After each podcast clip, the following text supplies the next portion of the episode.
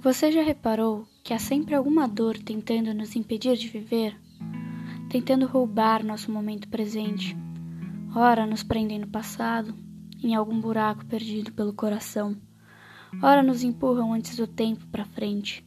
Nos fixamos, uma fixação obstinada, em um momento que ainda não chegou, tentando adivinhar, quase que enxergando quando vai chegar o dia em que essa dor deixará de existir. De um jeito ou de outro, ela sempre nos tem. Com a dor, você nunca está sozinho. Mas sabe aquele ditado, antes só do que mal acompanhado? Então, acontece que ele nunca antes fez tanto sentido.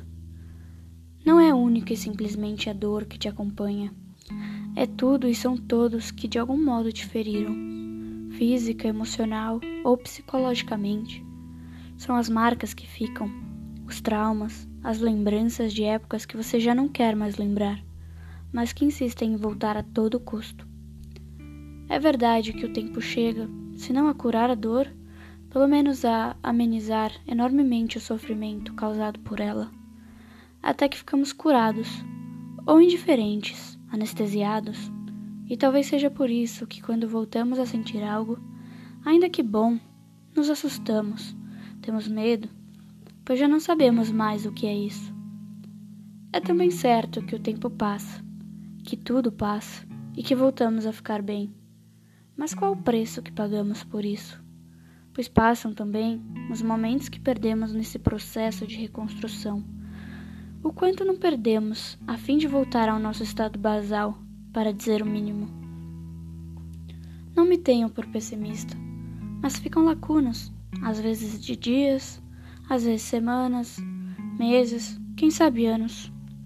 Períodos em que o nosso esforço se direciona a sobreviver, a encontrar estabilidade novamente, a não cair de novo.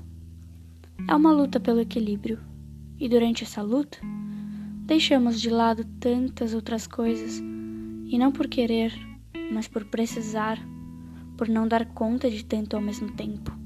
Porque se tentarmos seguir como se tudo estivesse igual, é capaz que os pedaços se percam para sempre no meio do caminho, e por não nos encontrarmos e nos construirmos de novo, podemos enlouquecer.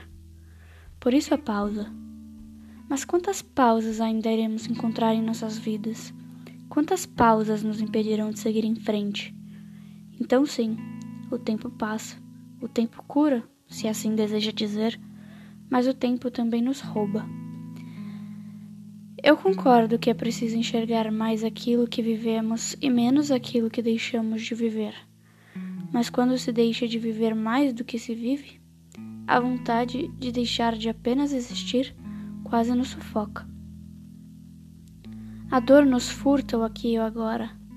E digo furta por muitas vezes acontecer sem que a gente perceba na hora.